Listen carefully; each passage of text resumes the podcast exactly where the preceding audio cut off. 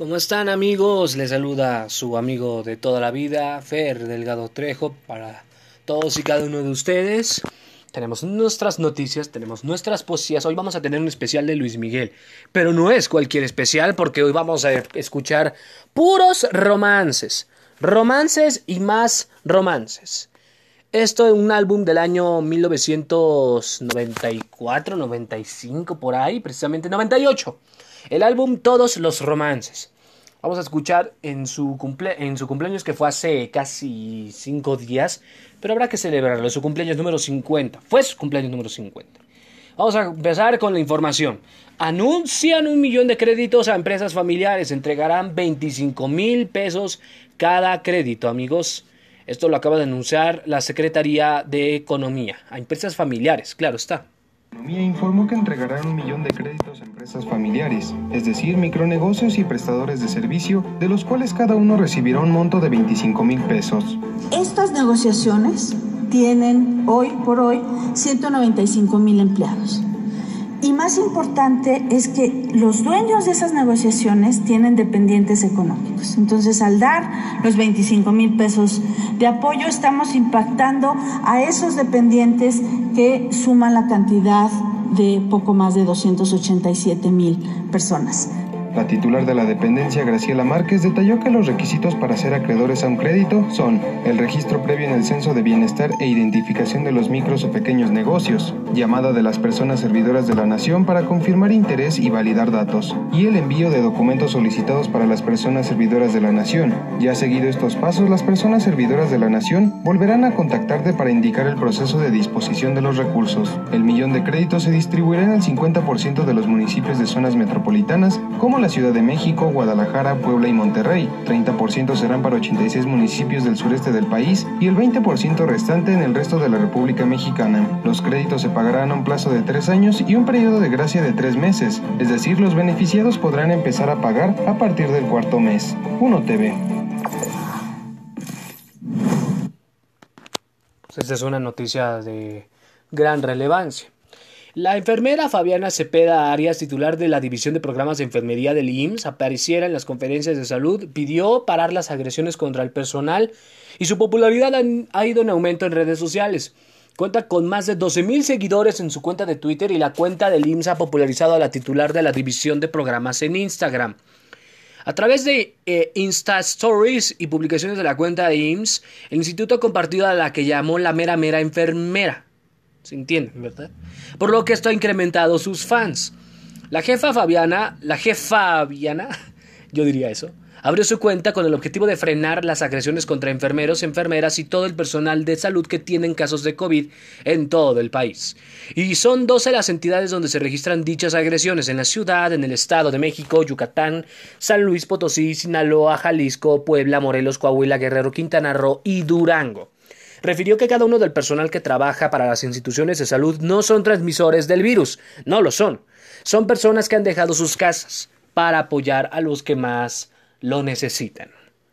Con tarjetón, enfermeros y médicos quedan exentos del Hoy no circula, que acaba de publicarse en la Gaceta Oficial de la Ciudad de México ayer debido a un mensaje que acaba de hacer Claudia Sheinbaum, que todos los autos, sin importar el holograma, no circularán dependiendo de sus hologramas y terminación de placas. Y hoy precisamente, hoy es el hoy no circula, precisamente eh, todos los este, jueves, hoy les toca a las determinación de placas 1 y 2 con engomado verde. Mañana es azul, terminación de placas 9 y 0. No circularán los viernes, dependiendo de su holograma. Todos no van a circular. Pero sábados y domingos, eso sí. Todos van a circular, menos de los hologramas, eh, precisamente el primer y tercer sábado, 1, 3, 5, 7 y 9, los números pares. Y los, los, esos son los impares. Los pares, segundo y cuarto sábado de cada mes, 0, 2, 4, 6 y 8. Entonces, quiere decir que el 24, que es sábado, 25 es sábado, es el cuarto sábado, no van a circular los, los números pares, la terminación de números pares, 0, 2, 4, 6 y 8. Y todos los sábados, los, los del holograma 2. Entonces, amigos, Tómenlo muy en consideración para que no les ponga una multa de 1.200 y hasta los 2.500 pesos. amigos de la ciudad. Uso de cubrebocas de una persona por auto. Nuevas medidas implementadas por el gobernador de Yucatán, Mauricio Vila Dosal. Precisamente un endurecimiento de las medidas para proteger la salud de la población. Villa informó la disposición del uso obligatorio de cubrebocas a partir de este viernes, mañana, como una medida necesaria para ayudar a detener la cadena de contagios. Para tomar la disposición, las autoridades sanitarias de Yucatán contaron con la asesoría de expertos en salud pública. Y quienes no utilicen cubrebocas no podrán subir al transporte, no podrán acceder a los negocios esenciales y los negocios esenciales que no respeten esas disposiciones serán clausurados. Y también se permitirá un máximo de una persona por coche particular. En el caso de los taxis y servicios de transporte particular, no digo los nombres, solo les estará permitido llevar un pasajero. En caso de ser necesario, podrán llevar hasta dos pasajeros, solamente si alguno de ellos deba recibir atención de los servicios de salud. Y habrá operativos para verificar que estas medidas sean acatadas. Pues buenas implementaciones acaba de hacer el gobernador Viladosal. Caninos 911 pide ayuda para alimentar a 110 perritos en Tabasco, esto precisamente en Villahermosa. Esto está, Canino 911 es una organización dedicada al rescate de perritos en situación extrema de calle, maltrato y abandono para rehabilitar y promover su, su adopción. Y, y, precisamente subsisten de las donaciones. Y ahorita, precisamente en estos momentos de crisis sanitaria y económica, necesitan ayuda para los 160 perritos y 20 cachorros que se encuentran en el refugio. Eh, comentó que en el refugio hay 160 perros y 20 cachorros actualmente, los cuales se tienen que mantener en buen estado, por lo que los medicamentos son fundamentales para atender las principales enfermedades de los perritos, como la erlichia, que es causada por una bacteria que se transmite por la picadura de garrapata. Son comunes los problemas de piel y la vacunación básica, por lo cual la compra de medicamentos es indispensable en uno de estos momentos de la cuarentena sanitaria por COVID.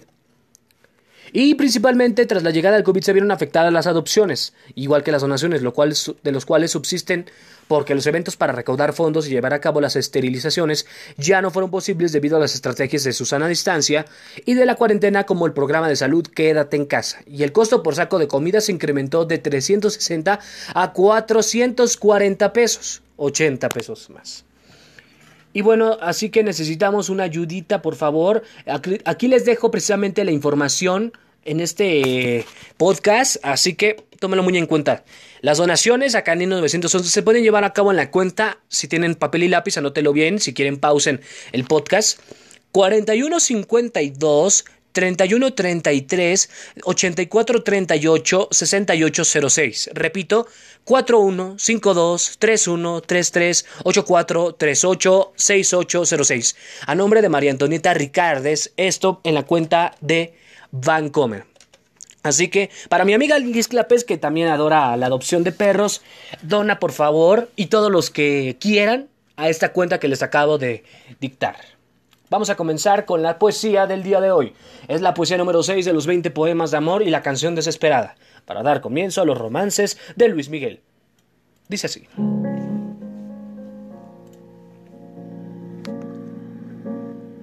Te recuerdo cómo eras en el último otoño. Eras la boina gris y el corazón en calma.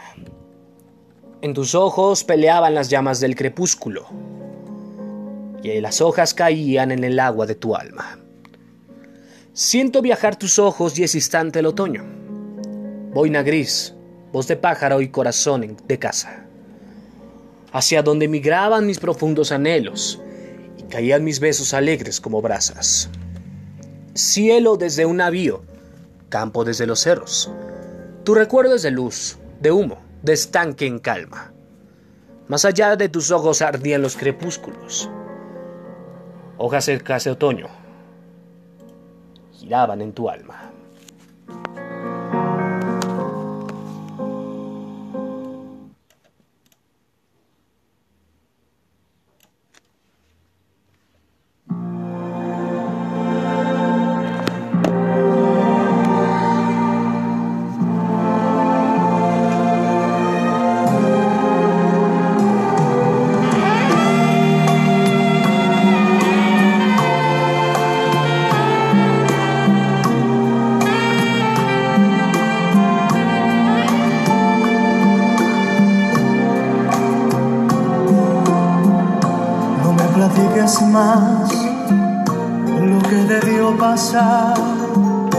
Antes de conocernos.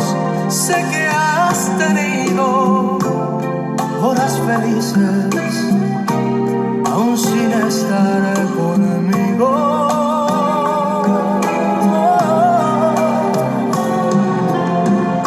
No quiero ya saber qué pudo suceder en todos estos años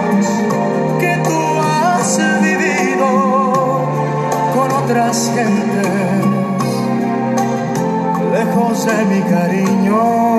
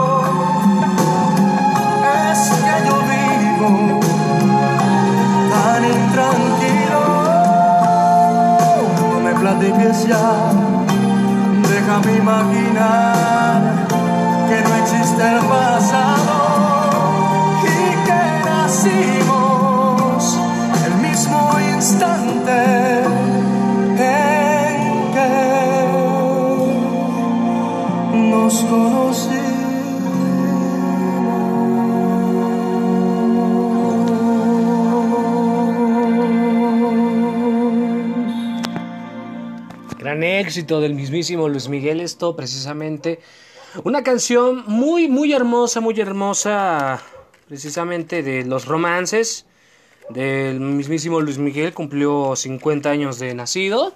Nació, recordemos, en Santurce, allá en Puerto Rico, esto lo compuso precisamente Vicente Garrido del año del año 98 que se grabó. Bueno, Ante la información de diversos medios sobre la colocación de sellos en las instalaciones de la Fundación Alemán de Miguel Alemán eh, Carmagnani, creo, por parte del SAT, grupo alemán al que pertenecen los eh, aviones Interjet, aclaró que se trata de un acto administrativo precautorio que forma parte del proceso legal que sigue Interjet con las autoridades del SAT para cumplir con sus obligaciones hacendarias.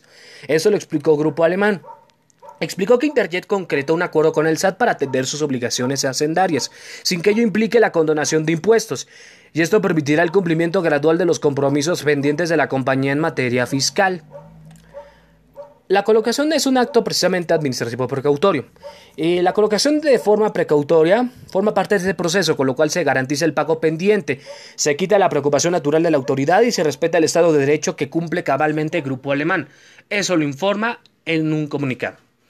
La UNAM, según el, ranking de impacto de Times Higher Education, se encuentra entre las 100 mejores universidades del mundo. Este ranking coloca a la UNAM en el lugar 62 de las mejores universidades por su impacto social y económico.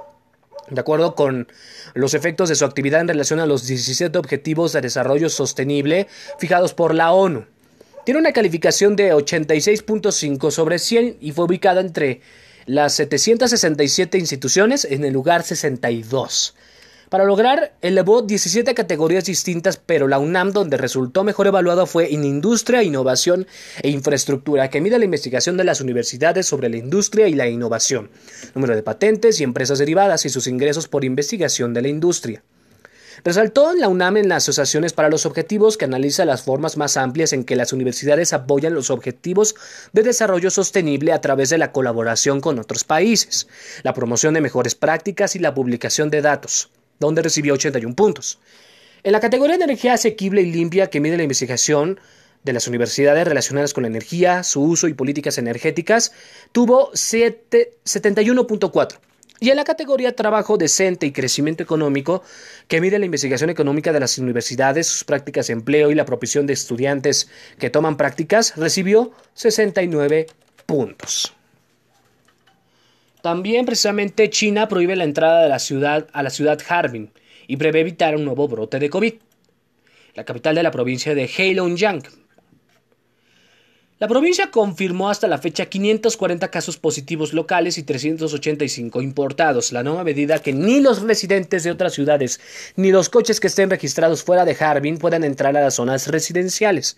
A la vez, medios locales señalan que todos los residentes locales deben tener un código QR para confirmar que no están infectados y portar mascarilla. Recordemos que China anunció este jueves que aportará 30 millones de dólares adicionales a la OMS, pocos días después de que Estados Unidos resolviese suspender su contribución a la institución. Y según lo informa Heng Shuang, portavoz de la diplomacia, servirá para la prevención y control de la epidemia de COVID y para apoyar el desarrollo de los sistemas de salud y ya ha matado precisamente a 183.120 personas en todo el mundo. Y son casi 2.624.846 contagiados. Esto lo acaba de informar precisamente la Universidad John Hopkins, como los he dicho en otros podcasts, y Estados Unidos se mantiene como el país que ha sido más afectado, acumulando un total de 840.476 casos, más de 600.000 casos por encima del segundo país con más contagios, España y concentra un total de Estados Unidos 46.640 muertos. Italia es ahora el segundo país con más muertes a nivel mundial con 25.000 casos. España con 21.717, Francia con 21.340, Reino Unido 18.100, Bélgica 6.262, Irán con 5.391 y Alemania con 5.315 defunciones. Y Europa también se mantiene como el continente más afectado, teniendo casi casi la mitad del mundo, 1.219.486 casos, seguido de América con 925.291 contagios. En, en, África, Egipto desplazó a Sudáfrica como el país más afectado al concentrar 3.659 contagios. Marruecos, Argelia, Camerún, Ghana y Costa de Marfil en orden descendente siguen en la lista de los más afectados de este continente. El director de la OMS, Tedros Adhanom, advirtió este miércoles a la comunidad internacional que la enfermedad estará entre la humanidad durante un largo tiempo, a pesar de los avances que se exploran para contenerla. Y varios países ajustan sus estrategias para hacer frente a las consecuencias económicas que ya tiene el aislamiento y la transformación de las actividades cotidianas, que entre otras han impactado en la demanda de petróleo, generando colapsos en el mercado del crudo. Qué gacho, ¿verdad? Y precisamente ya vamos con nuestra siguiente poesía, la número 7 de los 20 poemas de amor. Esto dice de las de acá.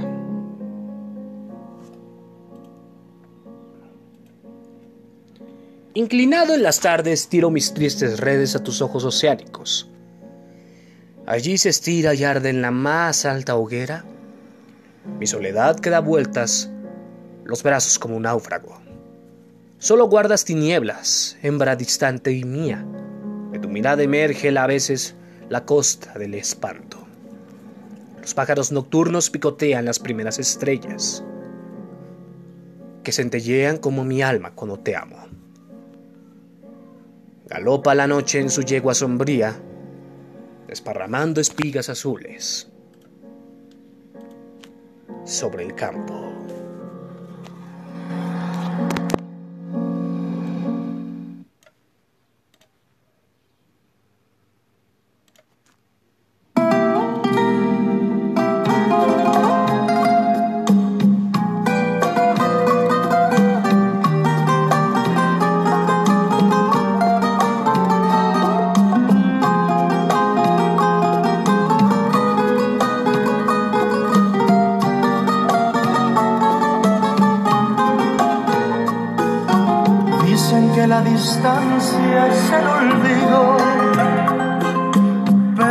No consigo esa razón, porque yo seguiré siendo el cautivo de los caprichos de tu corazón. Supiste esclarecer mis pensamientos, me diste la verdad que yo soñé, ahuyentaste de mí En la primera noche que te amé. Hoy mi playa se viste de amargura, porque tu barca tiene que partir a cruzar otros mares de locura. Cuida que no naufrague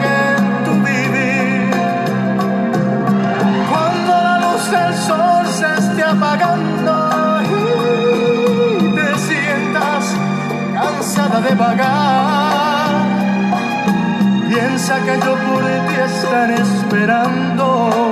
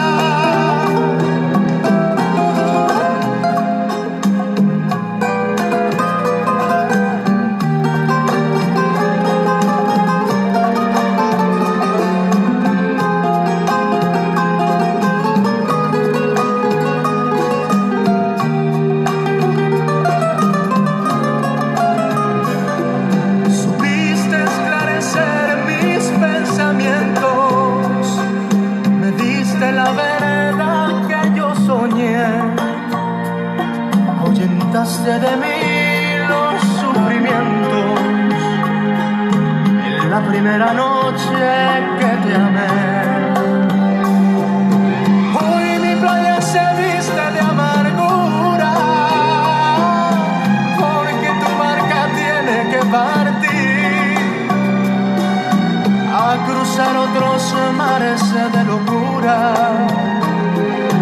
Cuida que no naufrague tu vivir. Cuando la luz del sol se esté apagando y te sientas cansada de vagar, piensa que yo por ti estaré esperando hasta que tú decidas regresar.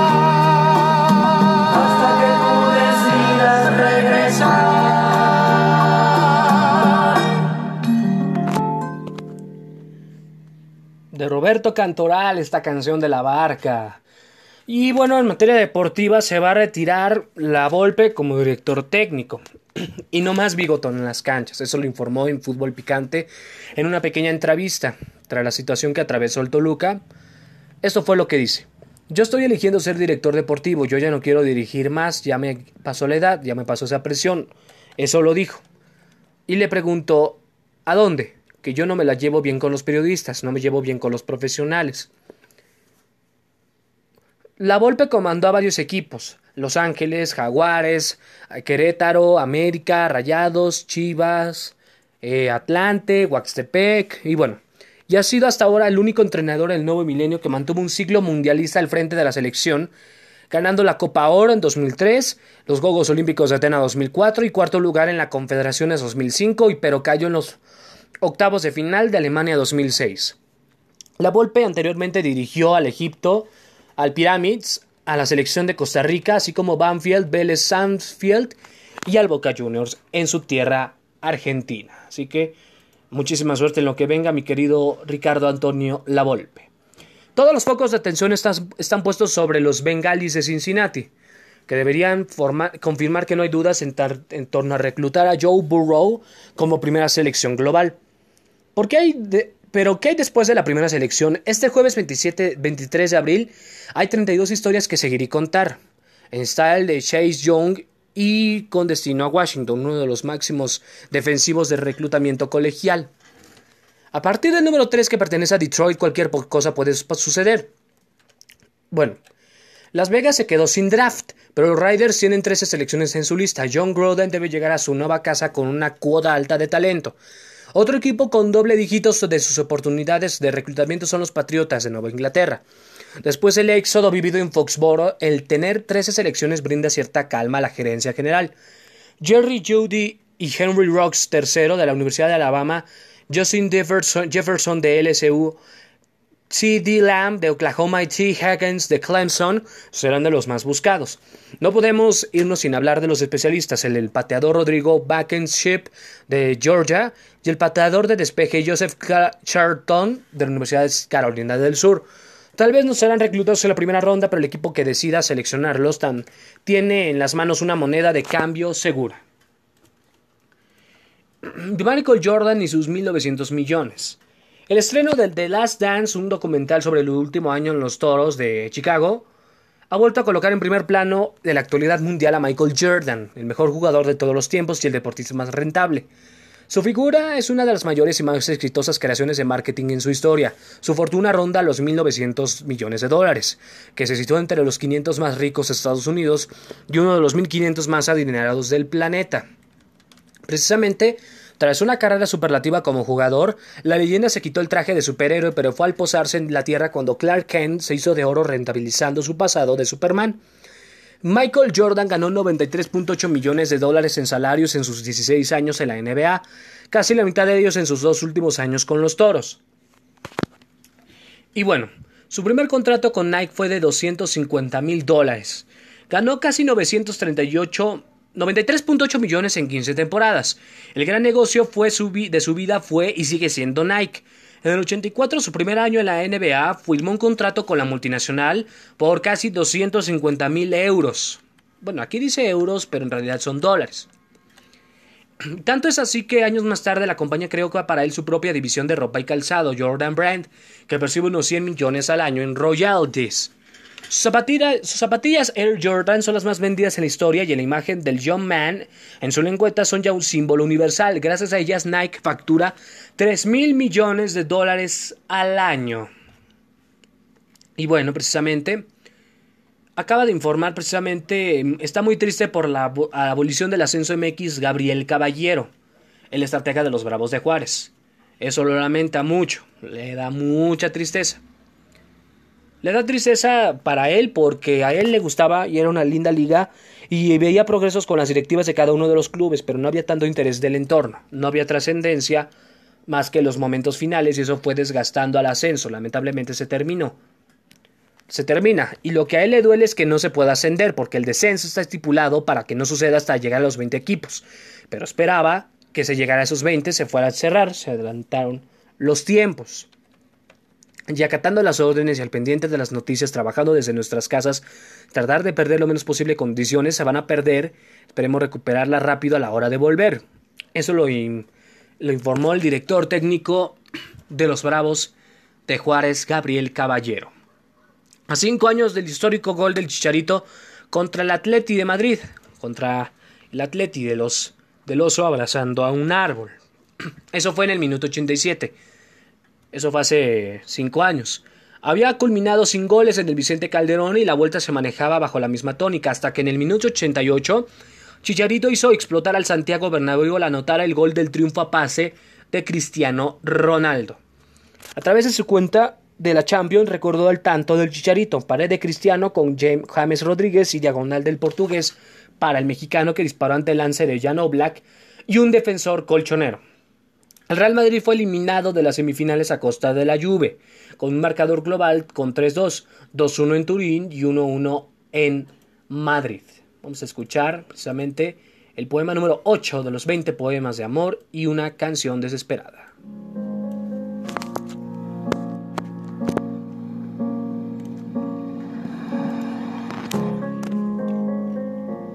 Abeja blanca zumbas, ebria de miel. En mi alma y te tuerces en lentas espirales de humo. Soy el desesperado, la palabra sin ecos, y el que lo perdió todo, y el que todo lo tuvo. Cierra tus ojos profundos, allí aletea la noche. Ah, desnuda tu cuerpo de estatua temerosa. El agua anda descalza por las calles mojadas, de aquel árbol se quejan, como enfermos, las hojas. Abeja blanca ausente, Aún zumbas en mi alma. Revives en el tiempo, delgada y silenciosa. Ah, silenciosa.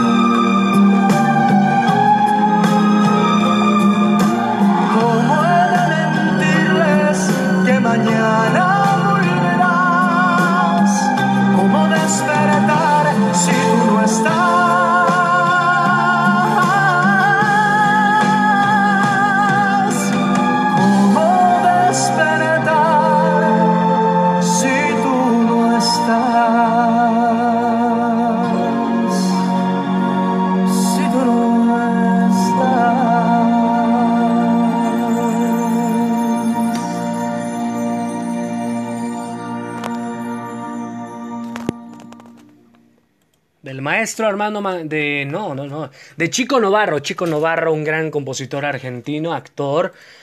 Y bueno, esto es como precisamente desde este jueves pacientes del sector salud podrán ser enviados precisamente a hospitales privados de acuerdo al acuerdo Todos Juntos por México. A partir de este jueves y hasta el 23 de mayo, derechohabientes del sistema de salud pública podrán ser atendidos. Esto tras el anuncio de la fase 3 en uno de 146 hospitales privados en 27 estados de la República. Esto ante la emergencia sanitaria por COVID-19 y tras el ya conocido acuerdo que lo acaba de hacer la Secretaría de Salud y nosocomios particulares. Se brindará servicio a personas con las siguientes necesidades. parto, embarazo y puerperio, cesáreas, enfermedades del apéndice, hernias, úlceras gástricas y duodenal complicadas, endoscopías, colecistectomías. Y habrá 3.115 camas adicionales y los ciudadanos deberán marcar al 800-213-2684 para identificar a los hospitales privados participantes. El acuerdo se llama Todos Juntos por México y considera atención. Considera atención médica en diferentes estados de la República. Y bueno, pues amigos, esta es una noticia que nunca deben de olvidar. Taxis de aplicación deberán acatar el programa Hoy no circula en la ciudad. No solamente los coches, sino todos los coches eh, de aplicación. Y en entrevista con medios de comunicación, el subsecretario de Planeación de la Secretaría de Movilidad, Rodrigo Díaz, puntualizó que también se abarca a los autos que funcionan como servicio de aplicación en la medida de hoy no circula, la que se tomó como parte de las medidas de la entrada a la fase 3 de la pandemia a nivel nacional. No funcionarán taxis de aplicación. Hace días se anunciaron las medidas, se los recuerdo muy bien. Eh, se establecerán medidas en coordinación con el transporte concesionado y RTP para aumentar frecuencias y evitar aglomeración de personas. Se establece como obligatorio a partir de hoy el programa hoy no circula para todos los coches independientemente de su holograma. Quedan excluidos taxistas, transporte de carga y personas con discapacidad, y aumento de medidas de sanitización de transporte y espacios públicos y mayor verificación más exhaustiva de las empresas que no estén cumpliendo con el cierre establecido en la declaratoria de emergencia sanitaria. No habrá multas ni toque de queda. Así que tómelo muy en consideración encuentran rastros de COVID-19 al analizar aguas de Roma y Milán. Eso, eso dirigidos por Giuseppina La Rosa del Departamento de Calidad y Salud del Agua del Departamento de Medio Ambiente y Salud del Instituto Superior de Salud en Italia. Decretó la presencia de material genético del COVID en aguas residuales, así que aguas. Eso es precisamente tanto en Roma como en Milán. Detallaron que la detección se dio a raíz de un estudio que será publicado en breve, en el cual se basó en la recolección de ocho muestras de aguas residuales en las ciudades de Milán y Roma, al igual que se hiciera en Holanda, Massachusetts, Australia y Francia. De acuerdo con los resultados, en dos de las muestras recolectadas en el alcantarillado del área occidental y centrooriental de Milán se encontró la presencia de ARN de la nueva cepa. Silvio Busaferro, presidente del ISS, detalló que los resultados del estudio no son una sorpresa y no representan peligro para la salud humana. Incluso podrían ser de ayuda para controlar la pandemia como una herramienta no invasiva para la detección temprana de infecciones en la población. ¿Y cómo conservar precisamente los alimentos durante la fase 3 de coronavirus? Esta es la información al momento. Número 1. Proceder, no perceder, precocer verduras. Cortar una zanahoria, ponerla en agua caliente y dejarla 3 minutos, sacarla del agua, escurrirlo muy bien y ponerlo directamente al chorro o balde de agua fría. Después de eso, ponerlo a secar muy bien con toallitas y ponerlo dentro de una bolsa. Empaquetado al vacío casero. Después de lavar y secar verdura o fruta se guarda en bolsas plásticas. Con un popote se absorbe el aire restante. Se cierra y directo al refrigerador. Se conserva hasta dos semanas. Y es importante desinfectarla. Hojas delicadas. Tales como lechuga, apio, espinaca, cilantro y perejil, después de secarlas, se guardan en un recipiente envueltas en papel resistente. Eso se debe de guardar en una semana. Tomate, cebolla, papaya y ajo sobreviven en lugares secos y oscuros hasta ocho meses. La carne debe congelarse por separado, seis meses. Los guisados pueden almacenarse en un topper dos semanas. Pero cuidado, una vez descongeladas carne o comida no pueden volver a guardarse pues se contaminan con las bacterias. Las frutas que maduran rápido se convierten en conserva. Poner en agua hirviendo con bastante azúcar, dejar que hierva y ponerlos en frascos te va a durar hasta un mes y si esterilizas el frasco te puede durar hasta un año. Los dos básicos, la tortilla y el jitomate. Cuando su cáscara está blanda se puede hacer puré y al refrigerador con un tiempo de vida, tres meses. La tortilla. En frío solo dura una semana. Lo mejor es comprar harina especial y elaborarlas en casa. Y recuerden, antes de conservar, primero concientizar a no compras excesivas de alimentos perecederos. Así que tómenlo muy en consideración. Vamos al poema número 9 de los 20 poemas de amor para dar comienzo a la lectura.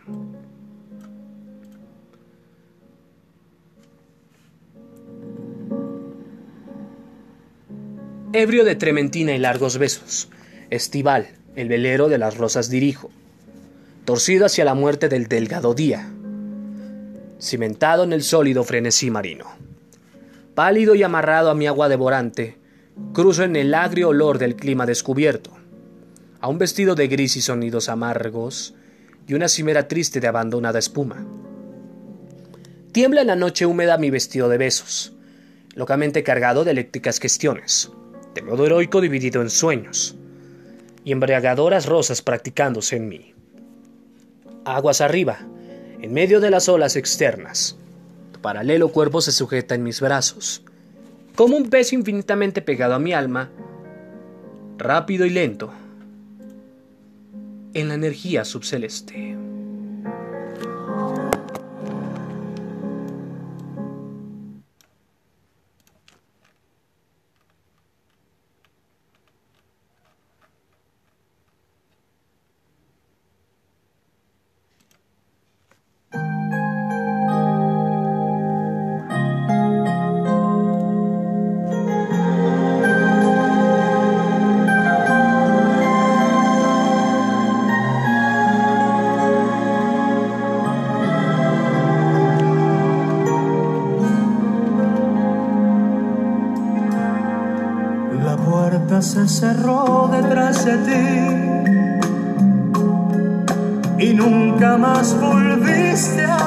Aparecer.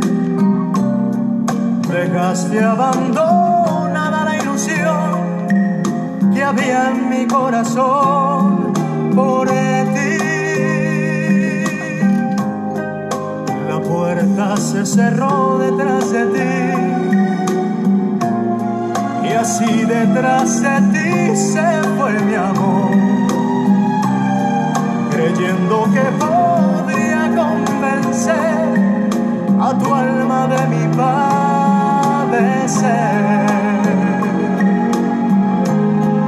Pero es que no supiste soportar las penas que nos dio la misma adversidad, así como también dio felicidad, nos vino a castigar con el dolor.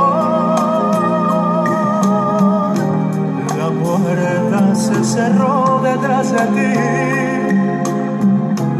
y nunca más volviste a aparecer. Dejaste abandonada la ilusión que había en mi corazón.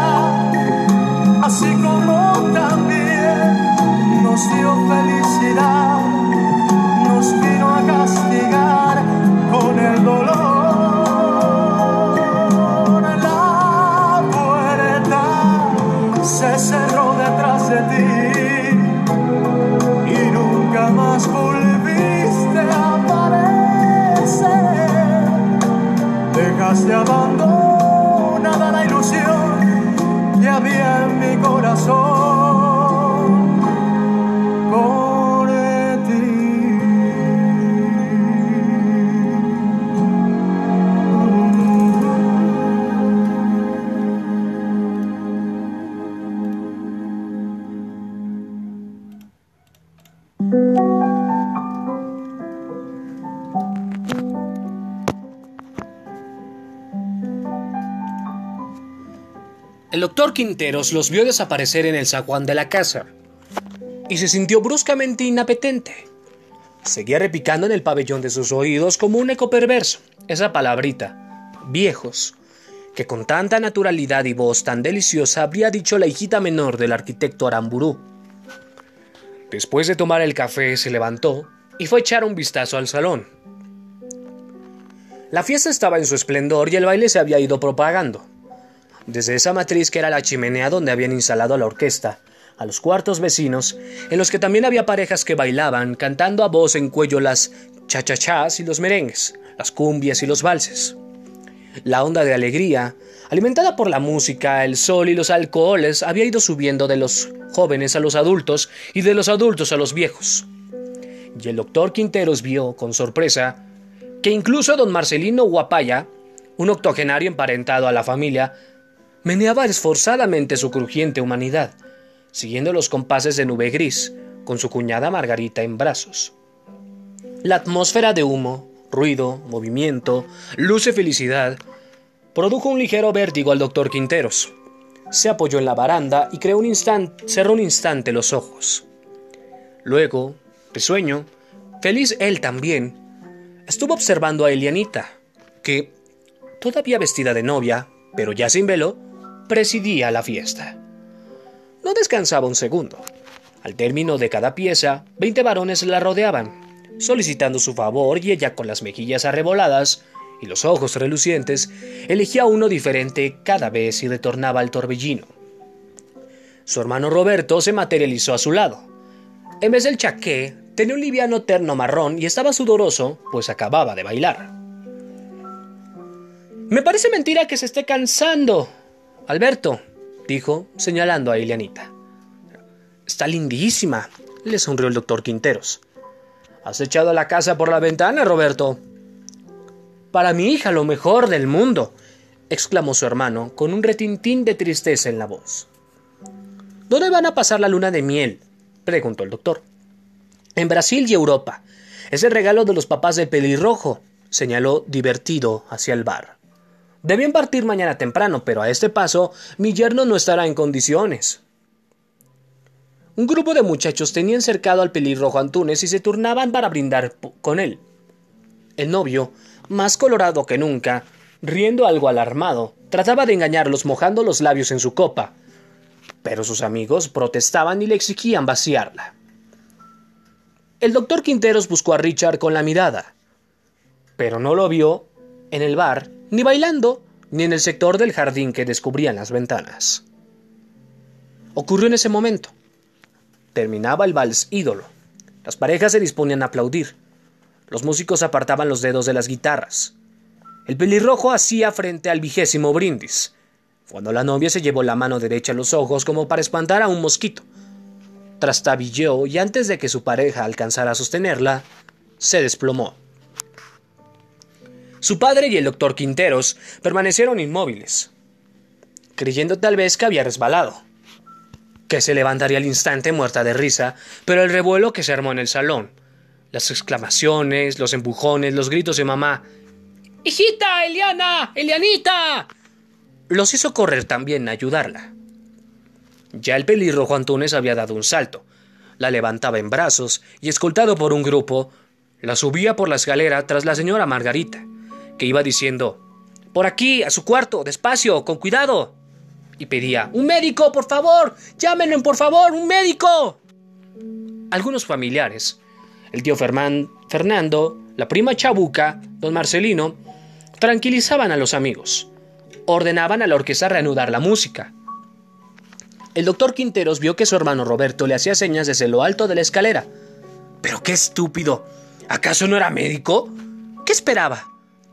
Trepó los peldaños a trancos, entre gente que se abría su paso habían llevado a Elianita a su dormitorio, una habitación decorada de rosa que daba sobre el jardín.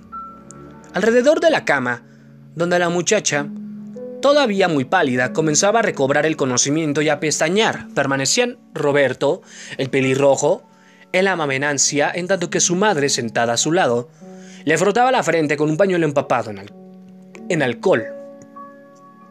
El pelirrojo le había cogido una mano y la miraba con embelesamiento y angustia. Por lo pronto, todos ustedes se me van de aquí, me dejan solo con la novia, ordenó el doctor Quinteros, tomando posesión de su papel. Y mientras los llevaba hacia su puerta, no se preocupen, no puede ser nada. Salgan, déjenme examinarla. La única que se resistió fue la vieja Verancia. Margarita tuvo que sacarla casi a rastas. El doctor Quinteros volvió a la cama y se sentó junto a Elianita, quien lo miró entre sus largas pestañas negras, aturdida y miedosa. Él la besó en la frente y mientras le tomaba la temperatura, le sonreía. No había pasado nada. No había de qué asustarse. Tenía el pulso algo agitado y respiraba ahogándose. El doctor advirtió que llevaba el pecho demasiado oprimido y la ayudó a desabotonarse. Como de todas maneras tienes que cambiarte, así ganas tiempo, sobrina, cuando notó la faja tan ceñida, comprendió, inmediatamente de qué se trataba.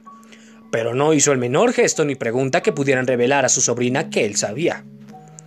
Mientras se quitaba el vestido, Elianita había ido enrojeciendo terriblemente y ahora estaba tan turbada que no alzaba la vista ni movía los labios.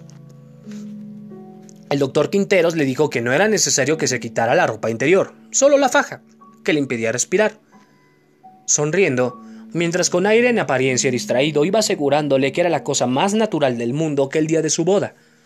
Con la emoción del acontecimiento, las fatigas y trajines precedentes, y, sobre todo, si se era tan loca de bailar horas de horas sin descanso, una novia tuviera un desmayo, le palpó los pechos y el vientre, que al ser liberado del brazo poderoso de la faja, había literalmente saltado, y dedujo con la seguridad de un especialista, por cuyas manos han pasado millares de embarazadas, que debía estar ya en el cuarto mes.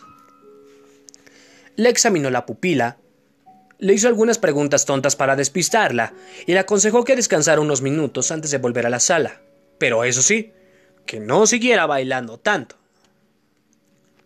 Ya ves, suena un poco de cansancio, sobrina. De todas formas, te voy a dar algo, para contrarrestar las impresiones del día. Le acarició los cabellos y para darle tiempo a serenarse antes de que entraran sus papás, le hizo algunas preguntas sobre el viaje de bodas. Ella le respondía con voz lánguida. Hacer un viaje así era una de las mejores cosas que podían ocurrirle a una persona. Él, con tanto trabajo, jamás podrá darse tiempo para un recorrido tan completo. Y ya iban para tres años que no había estado en Londres, su ciudad preferida. Mientras hablaba, veía a Lianita esconder con disimulo la faja, ponerse una bata, disponer sobre una silla un vestido, una blusa con cuello y puños bordados, unos zapatos, y volver a tenderse en la cama y cubrirse con el edredón. Se preguntó si no habría sido mejor hablar francamente con su sobrina y darle algunos consejos para el viaje. Pero no. La pobre hubiera pasado un mal rato. Se hubiera sentido muy incómoda. Además, sin duda habría estado viendo a un médico a escondidas todo ese tiempo. Y estaría perfectamente al tanto de lo que debía hacer. De todas maneras, llevar una faja tan angustiada era un riesgo hubiera podido pasar un susto de verdad o en el futuro perjudicar a la criatura. Lo emocionó que Elianita, esa sobrina la que solo podía pensar como en una niña casta, hubiera concebido. Se llegó a la puerta, la abrió y tranquilizó a la familia en voz alta para que lo oyera la novia. Está más sana que ustedes y yo, pero muerta de fatiga. Mándele a comprar este calmante y déjela descansar un rato. Venancia se había precipitado al dormitorio y por sobre el hombro, el doctor Quinteros vio a la, pareja, a la vieja criada haciendo mimos a Elianita. Entraron también sus padres, y el pelirrojo Antunes se disponía a hacerlo, pero el doctor discretamente lo tomó del brazo y lo llevó con él hacia el cuarto del baño. Cerró la puerta. Ha sido una imprudencia que en su estado estuviera bailando así toda la tarde, pelirrojo, le dijo, con el tono más natural del mundo mientras se jabonaba las manos. Ha podido tener un aborto. Aconsejale que no use faja y menos tan apretada. ¿Qué tiempo tiene? ¿Tres? ¿Cuatro meses? Fue en ese momento que, veloz y mortífera como una picadura de cobra, la sospecha cruzó la mente del doctor Quinteros. Con terror, sintiendo que el silencio del cuarto de baño se había electrizado, miró por el espejo. El pelirrojo tenía los ojos incrédulamente abiertos, la boca torcida en una mueca que daba a su cara una expresión absurda y estaba lívido como muerto. ¿Tres, cuatro meses? Lo oyó articular, atorándose. ¿Un aborto? Sintió que se le hundía la tierra. ¡Qué bruto! ¡Qué animal eres! pensó. Y, ahora sí, con atroz precisión, Recordó que todo el noviazgo y la boda de Lianita era una historia de pocas semanas. Había apartado la vista de Antunes, se secaba las manos demasiado despacio y su mente buscaba ardorosamente alguna mentira, una coartada que sacara a ese muchacho del infierno al que acababa de empujarlo. Solo atinó a decir algo que le pareció también estúpido. Elenita no debe saber que me he dado cuenta. Le he hecho creer que no. Y sobre todo, no te preocupes. Ella está muy bien. Salió rápidamente mirándolo de soslayo al pasar. Lo vio en el mismo sitio, los ojos clavados en el vacío, ahora la boca también abierta y la cara cubierta de sudor. Sintió que le echaba llave al cuarto de baño desde adentro. Va a ponerse a llorar, pensó, a darse de cabezazos y a jalarse los pelos. Va a maldecirme y a odiarme más todavía que a ella y que a quién. Bajaba las escaleras despacio, con una desoladora sensación de culpa, lleno de dudas, mientras iba repitiendo como un autómata a la gente que Lenita no tenía nada, que bajaría ahora mismo. Salió al jardín y respirar una bocanada de aire le hizo bien. Se acercó al bar, bebió un vaso de whisky puro y decidió irse a su casa sin esperar el desenlace del drama que por ingenuidad y con las mejores intenciones había provocado. Tenía ganas de encerrarse en su escritorio y, y rellenado en su sillón de cuero negro, sumergirse en Mozart. En la puerta de calle, sentado en el pasto, en un estado calamitoso, encontró a Richard. Tenía las piernas cruzadas como un Buda, la espalda apoyada en la verja, el terno arrugado y cubierto de polvo, de manchas y de hierbas. Pero fue en su cara la que distrajo al doctor del recuerdo del pelirrojo y de Lianita, y lo hizo detenerse. En sus ojos inyectados, el alcohol y el furor parecían haber aumentado en dosis idénticas. Dos hilillos de baba colgaban de sus labios y su expresión era lastimosa y grotesca. No es posible, Richard, murmuró, inclinándose y tratando de hacer incorporarse a su sobrino. Tus padres no pueden verte así. Ven, vamos a la casa hasta que se te pase. Jamás creí que te vería en ese estado, sobrino. Richard lo miraba sin verlo, con la cabeza colgante y aunque obediente trataba de levantarse. Las piernas le flaqueaban.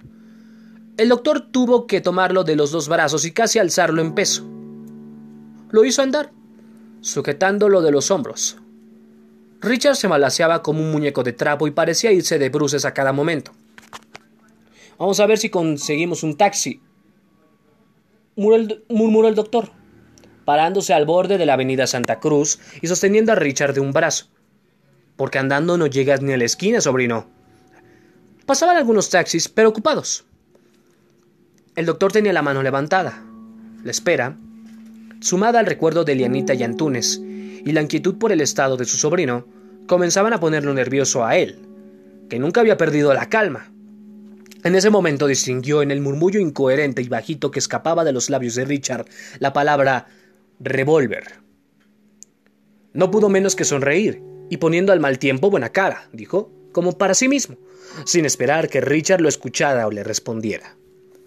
¿Y para qué quieres un revólver, sobrino? La respuesta de Richard, que miraba al vacío con, con errabundos ojos homicidas, fue lenta, ronca y clarísima. Para matar al pelirrojo, había pronunciado cada sílaba con un oído glacial. Hizo una pausa y con voz bruscamente rajada añadió, o para matarme a mí.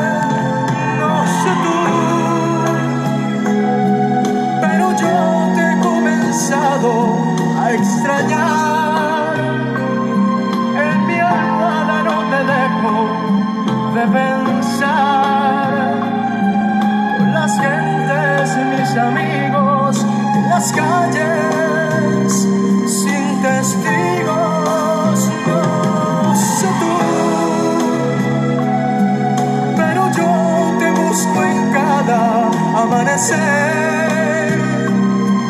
Mis deseos no los puedo contener. En las noches cuando duermo sin insomnio, yo me enfermo. Me haces falta, mucha falta. No sé tú.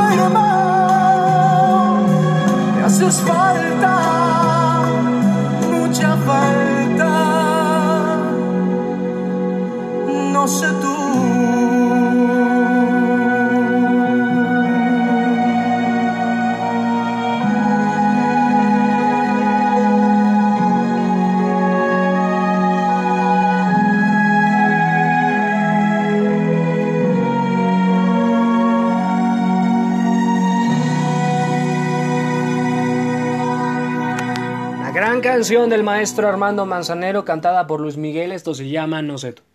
Sampdoria anuncia que todos sus jugadores contagiados de COVID ya están curados, afortunadamente. Entre los italianos, precisamente eh, Manolo Gabbiadini y Antonio Lagumina, el noruego Morten Tornsby, el sueco Albin Ekdal y el gambiano Mark Colley ya no padecen esta enfermedad, af- afortunadamente.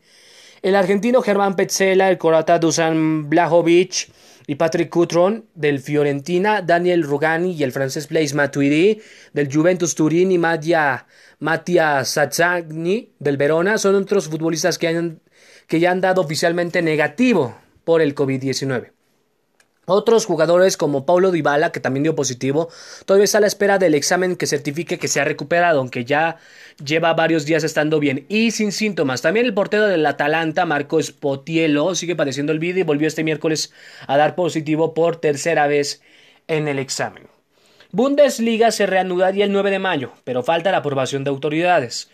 Solo espera precisamente entre ellas, encabezadas por Angela Merkel. Luego de una reunión a distancia que sostuvieron los 36 clubes de ambas divisiones, la DFL, la Liga Alemana de Fútbol, abundó que como se tenía previsto el retorno sería a puerta cerrada, con el fin de evitar que la pandemia del COVID pueda agravarse o descontrolarse, lo que obligó a la suspensión hasta el último día de abril.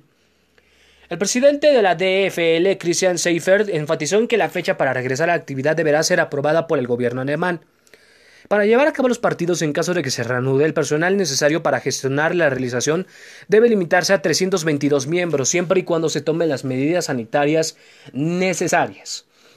Informó que en el, Fondo de Ayuda para clubes, vulnerables, creado por el Bayern Múnich, Borussia Dortmund, Leipzig y el Bayern Leverkusen, cuyos recursos ascienden a 7 millones y medio de euros, serán destinados para los equipos de la tercera división y representativos femeniles de la Bundesliga.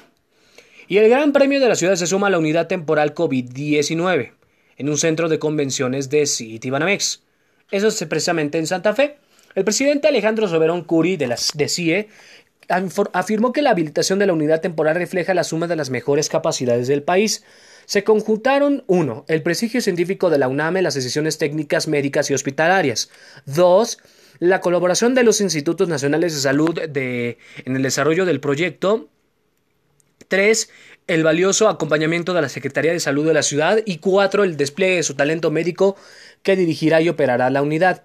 y el trabajo de colaboradores de empresas mexicanas, para resaltar que la mitad de la donación se concretó gracias a las fundaciones todas de Carlos Slim, la Fundación Carlos Slim, Telmex Telcel e Inbursa. En un comunicado se enfatizó que la primera etapa consta de 234 camas, un módulo de terapia intensiva con 8 camas, zonas de descanso, lavado y alimentación para el personal médico, farmacias, almacenes e instrumental. Estima López Gatel hasta 8.000 muertos por COVID en México. Las autoridades estiman que la pandemia del COVID causará un total de entre 6.000 y 8.000 muertes. Eso lo informó a la agencia EFE. En una entrevista en el Palacio, la cara más visible de la lucha contra la pandemia explicó que la mayoría de países han fallecido entre el 50 y el 80% de los enfermos. Siguiendo este padrón y calculando que en México unas 10.000 personas terminarán en estas circunstancias, estaríamos hablando de 6.000 personas podrían perder la vida. Y se alargó la fase máxima de contagios y alargó las medidas hasta el 30 de mayo. Y el pico máximo de contagios se duplicará el número de casos diarios, llegando a miles de ellos nuevos cada 24 horas. Y bueno, voy a dar la poesía número 10, una canción, últimas noticias y precisamente dos canciones, precisamente. Esta es la poesía número 9 de los 20 poemas de amor.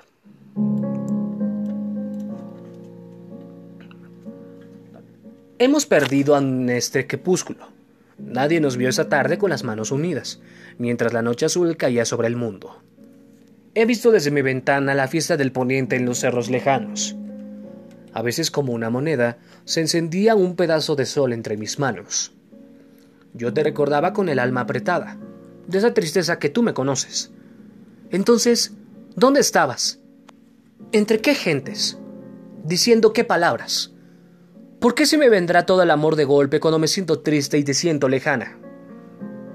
Cayó el libro que siempre se toma en el crepúsculo, y como un perro herido rodó a mis pies mi capa.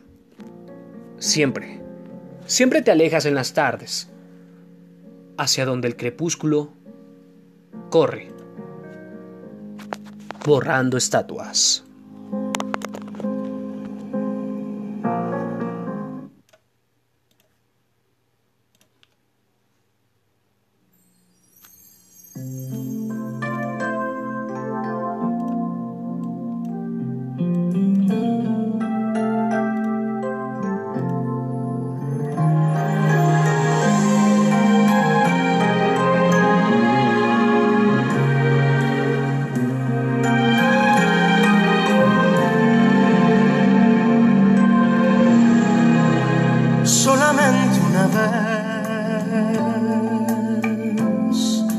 amé la vida solamente una vez y nada más.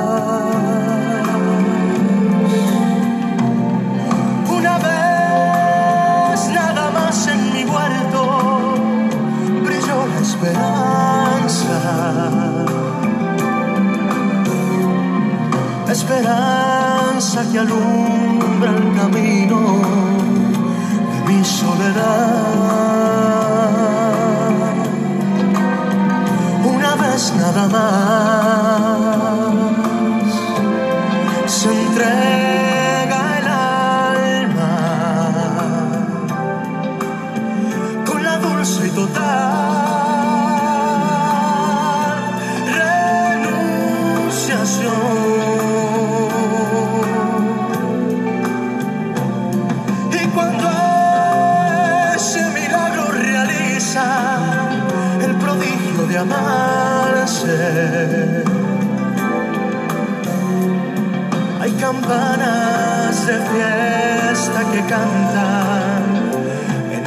corazón.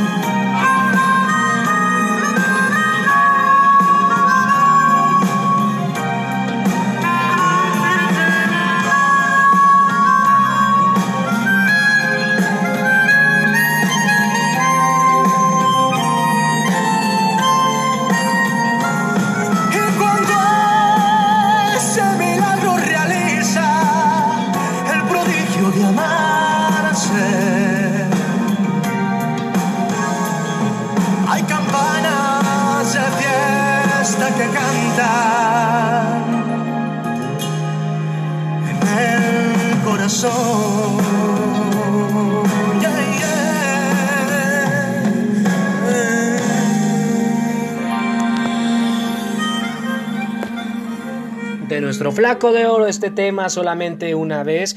Esta canción fue dedicada precisamente a, a un tenor que se convirtió en sacerdote nacido en San Gabriel, eso se llama eh, José Mujica, ya murió eh, en una capilla ya en, en Perú.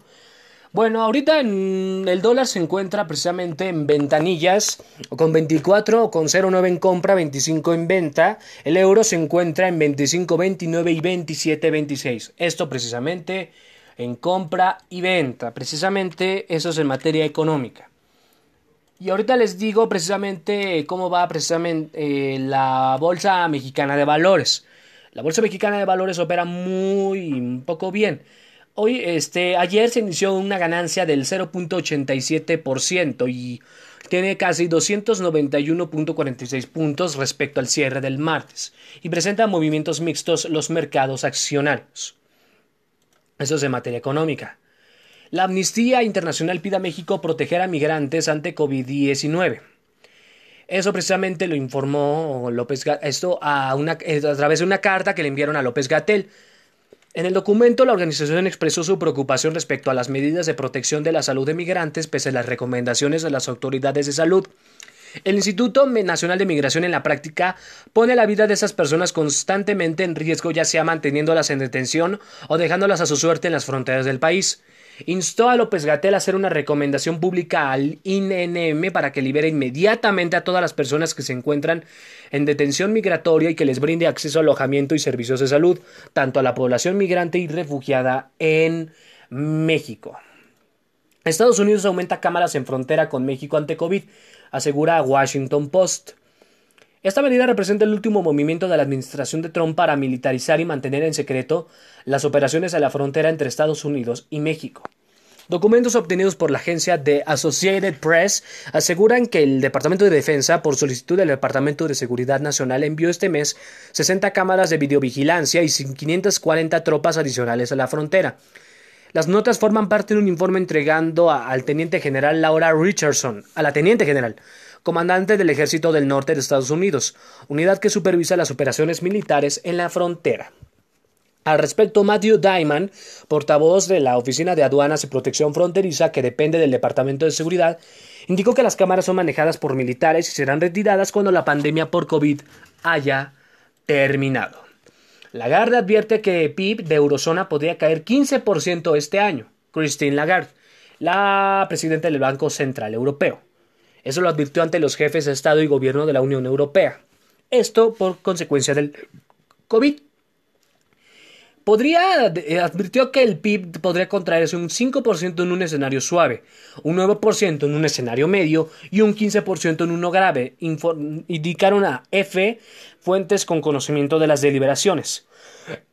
Lagarde hizo un llamamiento a los líderes para evitar hacer demasiado poco o demasiado tarde e insistió en que un fondo para la recuperación debe ser rápido, firme y flexible.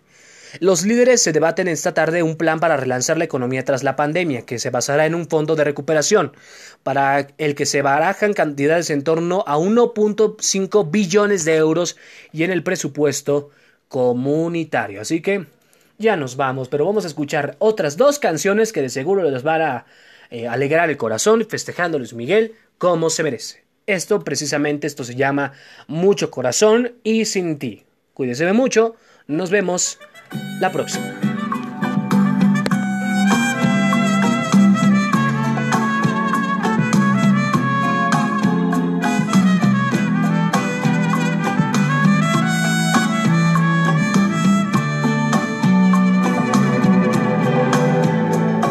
Encontraste en mi pasado una razón para quererme para olvidarme. Pides cariño, pides olvido, si te conviene. No llames corazón lo que tú tienes. De mi pasado preguntas todo que cómo fue. Si antes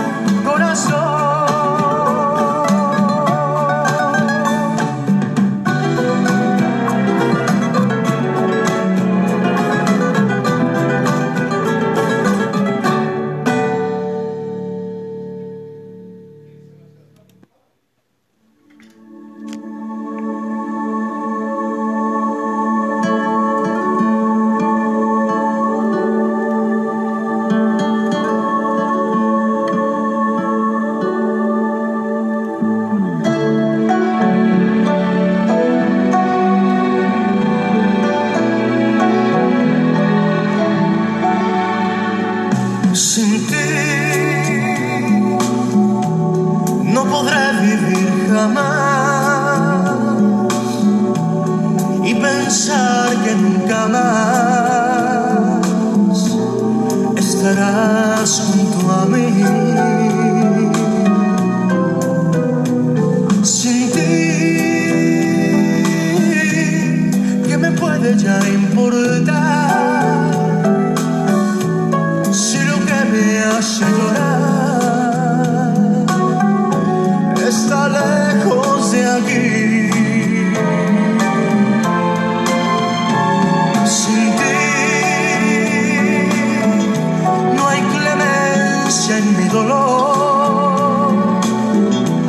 esperanza de mi amor.